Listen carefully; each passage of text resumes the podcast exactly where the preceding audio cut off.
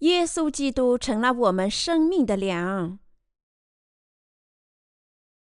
约翰福音第六章四十一至五十一节，犹太人因为耶稣说：“我是从天上降下来的粮”，就私下议论他，说：“这不是约瑟的儿子耶稣吗？他的父母我们岂不认得吗？他如今怎么说我是从天上降下来的呢？”耶稣回答说：“你们不要大家议论，若不是差我来的父吸引人。”就没有能到我这里来的，到我这里来的，在末日我要叫他复活。在先知书上写着说，他们都要蒙神的教训。凡听见父子教训又学习的，就到我这里来。这不是说有人看见过父，唯独从神来的，他看见过父。我实实在在的告诉你们，信的人有永生。我就是生命的粮。你们的祖宗在旷野吃过吗哪，还是死了？这是从天上降下来的粮，叫人吃了就不死。我是从天上降下来的生命的粮，人肉吃这粮，就必永远活着。我所要吃的粮，就是我的肉，为世人之生命所赐的。主在约翰福音第六章说：“我是生命的粮。”人们从耶稣那里吃到肉体的食物。第二天，他们再去找耶稣，但是耶稣告诉他们不要为那必坏的食物劳力，要为那存到永生的食物劳力。所以人们问：我们当行什么才算做神的功呢？约翰福音第六章二十八节，耶稣回答说：“信神所差来的，这就是做神的功。”约翰福音第六章二十九节，人们又问：“你的意思是说你是被神差来的？你是从天上下来的吗？如果这样，你有什么证据说你是从天上下来的呢？请给我们证据。正如经上所写，摩西用天上下来的玛纳喂给以色列的百姓。但你能行这样的奇迹吗？主回答说。你们的祖宗先吃这样的粮，不能永生；但因为我是从天上下来的粮，如果你们吃这粮，绝不会死亡。我是世人的生命之粮。他接着说：“凡是吃这粮的人将永生，我会在末日复活他。”主说：“他降临于世，亲自做世上所有人的生命之粮，使人人获得生命。”在今天的经文里，主说：“犹太人因为耶稣说他是从天上降下来的粮，就私下议论他。”约翰福音第六章四十一节，耶稣说他是从天上降下来的粮，所以犹太人就抱怨和私下议论他。他们说：“据我们所知，你不是约瑟的儿子吗？我们认得你的父母。”你怎能说你是从天上降下来的呢？说点有意义的话吧。主是从天上降下来的粮，正如他说自己：“我是从天上降下来的粮。”人们因信吃这个粮，能够领受这些得赦，获得永生。我们绝不死亡。主说，他降临于世是为了把他的身体献给我们大家。叫我们从罪孽中得救，从死亡中得赦，获得新生，赢得永生。所以耶稣说他是从天上降下来的粮。主说他自己是生命的粮，意味着我们罪人被淹没在罪孽里。他化成肉身降临于世，已经把全人类拯救出了罪孽。为了从罪孽中拯救人类。主在身体上接受了施洗约翰的洗礼，被钉、流血而死，第三天从死亡中复活。主这样为我们的罪孽受审，涂抹了我们所有的罪孽，允许我们因信他是救世主，领受真正的得救。主把自己说成生命的粮，因为他在灵性上是生命的粮，允许我们的灵魂永生。这些话指耶稣降临于世。用他的身体斩加我们所有的罪孽，在十字架上替我们而死，复活，从死亡中拯救我们。简短的说，他们指主降临于世时所做的工作，即成就的水和圣灵福音的工作。耶稣是天上降下来的粮，就像人们为了自己的肉体进食一样。那些真正信仰耶稣所做行事的人，将领受永生。所以耶稣说：“我就是生命的粮，到我这里来的必定不饿，信我的永远不渴。”约翰福音第六章三十五节。但人们从肉体的观点理解，而不是从属灵的观点理解他们。主说：“你们不要大家议论，若不是差我来的父吸引人。”就没有能到我这里来的，到我这里来的，在末日我要叫他复活。约翰福音第六章四十三至四十四节。亲爱的信徒朋友们，经文说，除非父的吸引，否则没有谁能到耶稣的面前。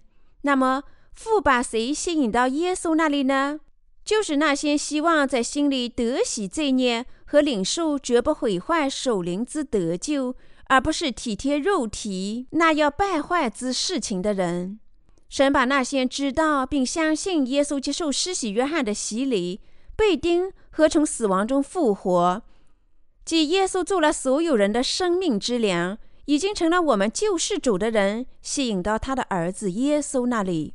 我们心里信仰这个真理，就能吃到生命的粮，获得永生的拯救。父神知道人们的心思。经上说：“人是看外貌，耶和华是看内心。”撒母耳记十六章第七节。所以父神把那些希望领受罪孽得赦、获得永生的人吸引到他的儿子耶稣那里。他们因信吃生命的粮，因此他允许他们得救。相比较，这意味着神不会吸引那些只追求必坏之物的人。因此。当我们信仰耶稣时，我们必须真正用心追求属灵的事情。这样，我们有这些目标，就能领受这些得赦，获得永生。我们信仰耶稣，我们绝不能追求和炫耀世俗的东西，如致富、成名、医治疾病、获得权利。这些人信神，是为了实现他们的贪婪。他们根据自己的情欲信仰耶稣，所以这些人得不到拯救。确实，如果我们信仰耶稣为救世主，我们必须信仰耶稣在心里盼望罪孽得赦。我们信仰耶稣必须持有这样的目的，诸如领受罪孽得赦、做神的儿女和永远生活在神准备的天国里。只有当我们带着这些目的走到神的面前。父神才会帮助我们，吸引我们。我们在聆听神的道时，允许我们正确的理解、信仰并跟随他。否则，我们不能来到父的面前。亲爱的信徒朋友们，我们正在参加这次信仰复兴会。我们把这次会议的题目“你们当悔改归正，使你们的罪得以涂抹”，使徒行传第三章十九节。写在海报上，张贴在几个地方。我们发布小册子等等，但参加这次信仰复兴会的人数不多。他们为什么不来？因为他们对某些荒谬的事情更加感兴趣。耶稣在山上用五只饼和两条鱼行奇迹。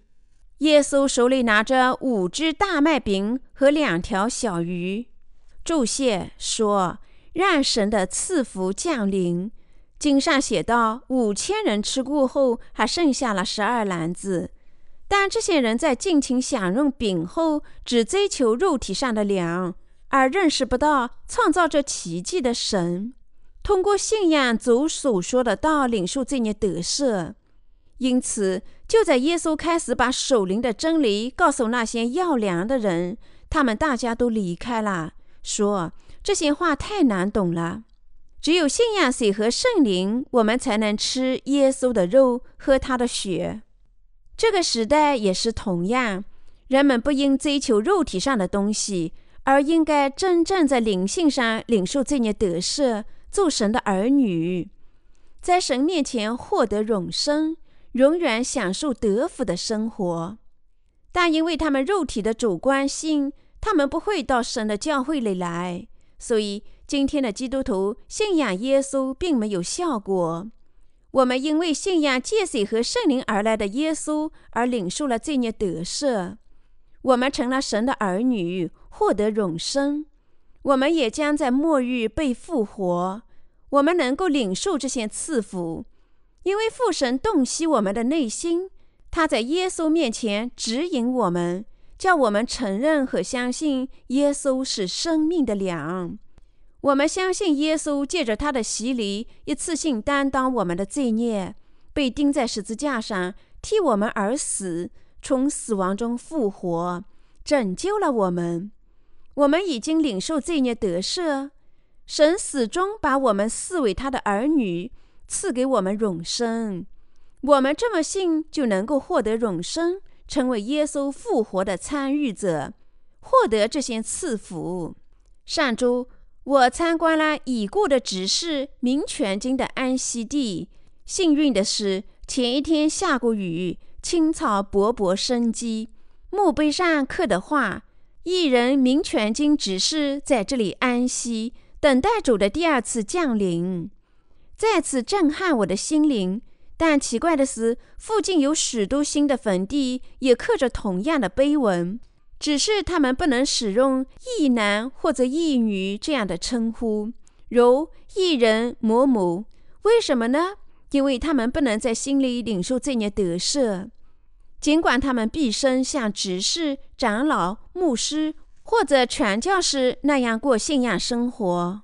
我们重生的圣徒及艺人都有明确的希望，神为那些来到他面前、渴望圣灵的东西、信仰神赐予的东西、信仰神圣与天上永恒赐福，而不是要败坏的东西的人，准备了更多的福气。我们信仰这些事情，已经领受这些福气。无论如何，我们心里必须在神面前着重追求圣灵的事情。才能在神面前得救。如果我们对圣灵的事情，我们心里被清洗罪孽没有兴趣，而只感兴趣肉体上的事情，比如医治肉体上的残疾和致富，那么我们信仰耶稣毫无用处，因为父神不会让那些体贴肉体的人知道天国的奥秘，不会指引他们。我们为何听神的道和信仰耶稣呢？你我信仰耶稣，是为了在我们心里完全得洗我们的罪孽，做神的儿女，获得永生，被耶稣那样复活。简短的说，我们信仰耶稣，使我们作为王，永远和他王中之王一起生活在他的国里。我们信仰耶稣，既不是为了在这世上炫耀，也不是只追求肉体上的幸福，而是。我们信仰他，最主要的是求得灵魂的幸福。我们带着这些目的信仰耶稣，所以我们的主说：“因为我父的意思是叫一切见子而信的人得永生，并且在末日我要叫他复活。”约翰福音第六章四十节。约翰福音第六章第四十五节说：“在先知书上写着说，他们都要蒙神的教训。”凡听见父子教训又学习的，就到我这里来。谁向世人显明了父独生子耶稣？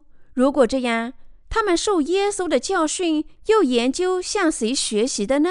事实上，他们是向父神学习的。亲爱的信徒朋友们，正确的信仰是从上面传下来，这意味着灵性的学习有一根管道。你们向谁学习拯救的真理呢？你们不是从神重生的仆人，或者你们面前的弟兄姐妹学习水和圣灵福音的道吗？你们在神的教会里向信仰前辈们学习。如果这样，你们就是向父神学习。原因是这些前辈通过写成文字的道，听到和了解耶稣的话。这道本身就是父神说的话。从今往后，如果神的仆人在听到和了解耶稣的话后，把他的道传播给你们，那么你们必须认识到，你们从神的仆人那里学习和从父神那里听到和学习是一样的，道理是相同的。所以耶稣说，在先知书上写着说，他们都要蒙神的教训。耶稣是我们的救世主，但是他也是真正的先知，因此他教导我们所有的事情。经文在先知书上写着说，他们都要蒙神的教训，意思是说，主所说的所有经文都是先知的道和真理的道。耶稣真正是首先的、幕后的。启示录第一章十七节。他是真正完全负责人类历史开端与幕后的神，他是教诲我们人生最终目的的神，他是创造我们的造物主，把我们拯救出罪孽的救世主，赐给我们永生的永生之主。他是复活，因为他是道路、真理和生命。他已经把我们拯救出死亡，赐给我们新生，赐给我们永生。使我们永远领受赐福，是我们的一切。这是他说的。约翰福音第六章四十六节说：“这不是说有人看见过父，唯独从神来的，他看见过父。谁见过父？只有耶稣见过他。所以，我们的主接着在约翰福音第六章第四十七和四十八节说：‘我实实在在的告诉你们。’”信的人有永生，我就是生命的粮。这意味着吃耶稣生命之粮的人，因信在他心里都有不灭的生命。主说：“你们的祖宗在旷野吃过玛纳，还是死了？这是从天上降下来的粮，叫人吃了就不死。”约翰福音第六章四十九至五十节。这意味着耶稣是从天上降下来的粮。他告诉我们，这粮是可以吃的，吃了不会死。耶稣是生命的粮，已经赐给你我真正的生命。耶稣是赐给我们罪孽得赦和永生的粮。亲爱的信徒朋友们，你们全心全意的信仰耶稣吗？你们真心信仰耶稣受洗，担当你们的罪孽，替你们在十字架上流血和从死亡中复活？已经拯救了你我吗？你我这么信仰，已经获得了永生。永生意味着我们永远活着。主应许他将在末日复活那些永生的人。当以色列的百姓在旷野里，摩西向神祈祷，神落下玛纳，这些人们吃玛纳，保持肉体的生命，但是他们最终还是死了。有些死于年老，有些死于疾病，有些死于战乱。无论什么原因，他们大家都死了。但是从天降下来的粮怎样呢？人们因信吃这个粮，绝不会死。人们在心里信仰耶稣做的义工，不会死。我们相信耶稣已经把我们拯救出罪孽，他赐给我们永生，他将最终复活我们。使我们永远不死。早期教会的使徒们能够面对圣难，因为他们信仰永生。我希望你们知道，在你我里面有永生。主说：“我是从天上降下来生命的粮，人若吃这粮，就必永远活着。我所要赐的粮，就是我的肉，为世人之生命所赐的。”约翰福音第六章五十一节。我们做善事，圣化自己，能在心里领受一切罪孽得赦吗？绝不能。只有全心全意的信仰和接受父神差遣到世上，接受和圣灵福音清洗了我们罪孽的耶稣，我们才能领受罪孽得赦，做神的儿女，获得永生。这个真理是不经神差来的，即他儿子耶稣，没有谁能领受罪孽得赦。所以，人们必须信仰父神差来的耶稣，即从天上降下来的粮。因此，我们每当举办圣餐，都吃饼喝酒。主告诉我们要纪念饼和酒。他说：“我的肉真是可吃的，我的血真是可喝的。”约翰福音第六章五十五节。主说：“我是生命的粮，因为他以肉体降临于世，已经担当了我们的罪孽；因为他用自己的肉身涨价了我们的罪孽，替我们领受审判，已经清洗了我们的罪孽。主是生命的粮。”只有当我们在心里知道和信仰他，我们才能从罪孽中得救，获得永生。那时，我们才能真正重生，过上有价值的生命。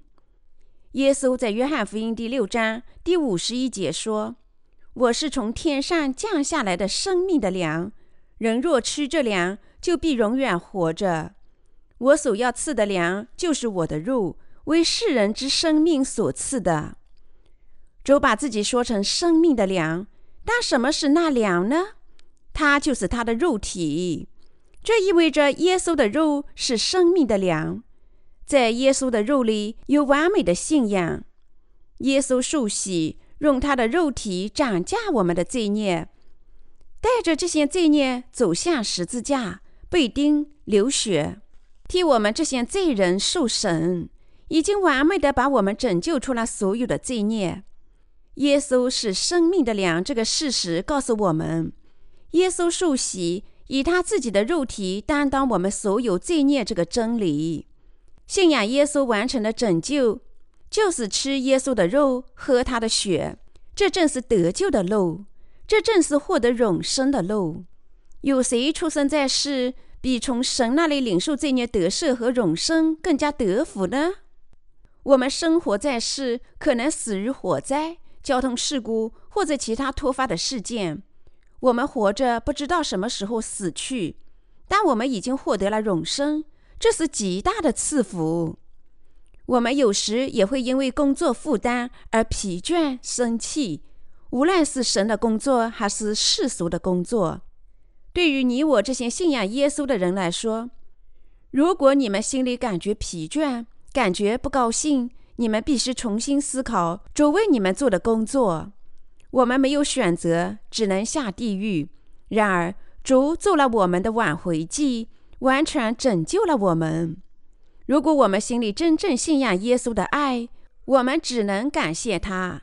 我们领受罪孽得赦，做了神的儿女。他赐给我们永生。当我们的肉体死亡时，他会在末日复活我们。我们得到真正的安息。耶稣是从天上降下来的生命之粮。耶稣降临于世，把他的肉体作为生命的粮赐给你我。主告诉你我要吃这粮，说如果吃这个粮，我们将永生。我们心里信仰，就能吃生命的粮，获得永生。为了吃这生命的粮。我们必须知道耶稣的肉和血，我们还必须认识到自己罪恶的本性，而且我们根据神律法的审判，注定下地狱。出生在这世上，我们什么事情也不能做，但是我至少必须领受罪孽得赦。我希望领受罪孽得赦，做神的儿女，然后升天。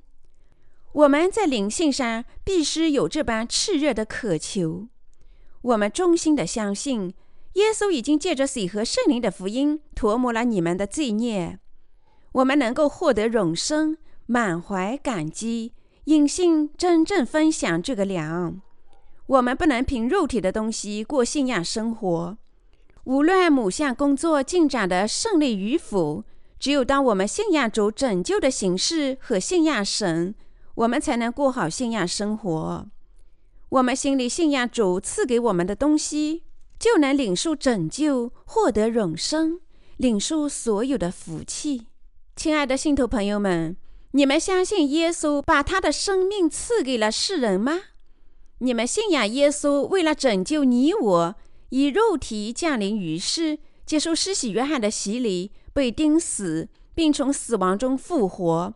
他已经拯救你们这个真理吗？我们在神面前必须满怀感激，我们必须在心里信仰他已经为我们做的事情。信仰的人已经领受罪孽得赦，已经获得永生。我衷心感谢。信仰治变乱的人认为，当主持仪式的神父赐福圣餐的饼时，这饼实际上就变成了耶稣的身体。因此，他们认为吃这个饼就等于吃生命的粮——耶稣的肉。为此，他们把圣餐神秘化。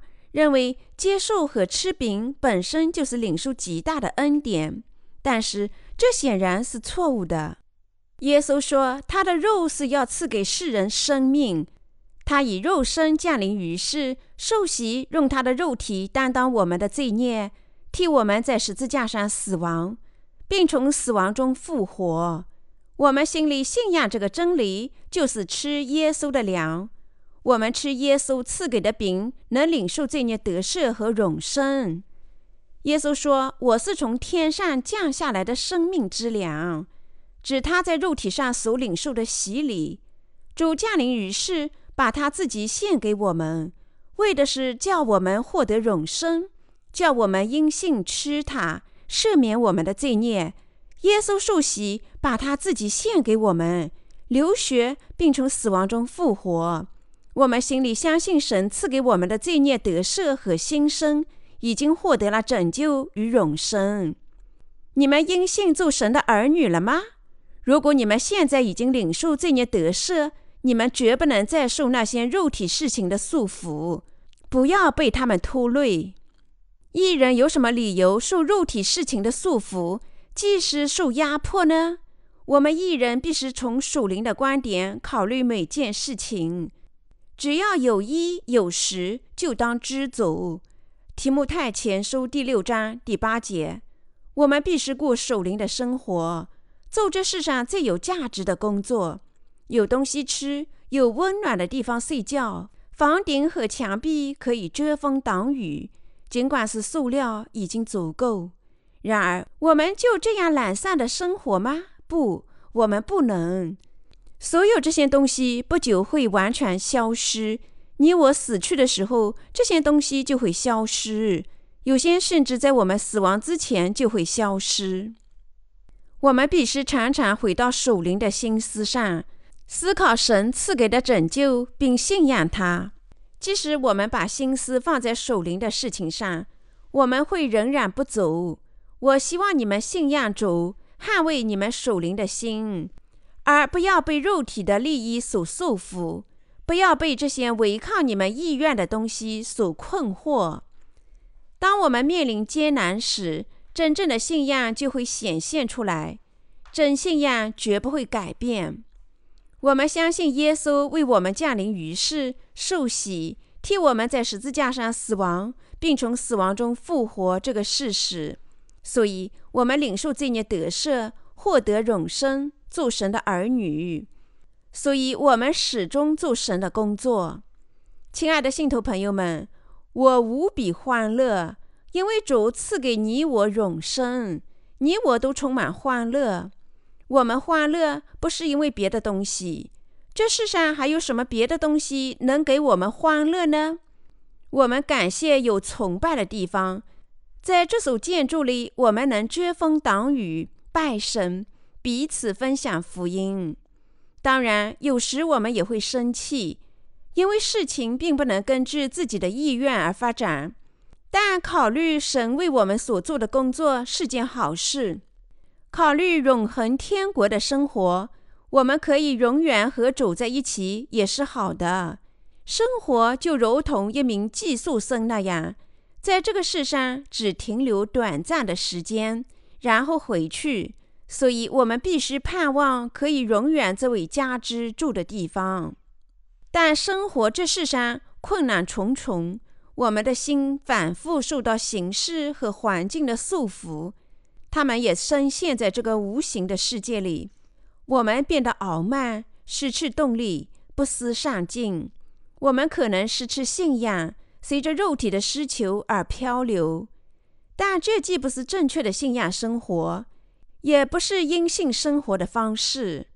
当你们面临这些守灵的困难时，请思考主为我们做的工作。那时，即使无花果树不结果，即使畜棚里没有羊群，你们也会因为神已经把你们拯救出永恒之地狱所做的工作而感谢神。美国航空航天局的高达德太空飞行中心预言，今年是历史上最炎热的年份，在这个世界上会发生许多的灾难，如大地震、大洪灾、飓风、海啸。如果这样，每个国家不应参与，并为这些自然灾害做准备吗？我们不应只在身体上做准备，也要在心里做准备。所以，那些还没有领受罪孽得赦的人，必须吃这个从天上降下来的粮；那些心里仍然有罪的人，必须首先用心信仰水和圣灵的福音，领受罪孽得赦。没有领受罪孽得赦的人是可怜的，因为如果人心里有罪，他将下到永恒的地狱里；如果有罪，人和神便没有关系。而人只有在领受罪孽得赦后，才能始终接受神的赐福。亲爱的信徒朋友们，我们心里信仰神为我们做的工作，我们就能领受罪孽得赦，获得永生，成为神的儿女。我们必须感谢我们成了神的工人，能够做有价值的工作。我们必须继续过这样的生活，始终满怀感激。我们吃了从天上降下来的粮，已经领受罪孽得赦，获得了永生。所以现在我们活在这个世上，是为了什么呢？从现在起，我们必须侍奉义的福音。你们可知道，我们生活在这世上，侍奉神，成为无罪的人及义人，是不小的福气吗？这是极大的赐福，哪里还有比这更大的赐福吗？我们一人必须把福音传播给其他人。如果我们做不到，我们心里就会觉得不安。我们全心全意的信仰从天降下来的粮，领受罪孽得赦后，如果我们不做神的工作，那么我们就是在做世俗的工作。你们认为我们做世俗的工作没有这样的困难吗？你们知道这世界上有许多痛苦的人吗？在这世上。我们有饭吃，有衣穿，就足够了。提摩太前书第六章第八节：一日三餐和侍奉神就应该知足啦。然而，侍奉主是痛苦的事情吗？这是有福的事情。耶稣真是天上的粮，神赐给你我生命的粮。亲爱的信徒朋友们，你们在心里信仰这个事实吗？你们心里吃那粮吗？那粮是靠你们心里的信仰吃的。传教是我们侍奉神的福音唯一的办法吗？赚得物质财富支持福音的传播也是侍奉福音的办法。如果每周传教三四次就是某人能做的一切，只因为他是牧师，那么他真不是主的福音的仆人。我们每天满怀感激，因为我们吃神赐给的生命之粮。我们从事神托付给我们的宝贵工作，亲爱的信徒朋友们，你们感到疲倦吗？如果这样，请思考耶稣的肉和血，他已经给了我们希望。耶稣告诉我们：“你们要先求他的国和他的义，这些东西都要加给你们了。”马太福音第六章三十三节。我们必须真正认识到我们要信仰什么。如何因信得生？我们在神面前必须做什么事情？首先，我们应该知道和信仰耶稣的肉和血，获得拯救。然后，我们应该继续生活，传播这个真理。我在神面前满怀感激。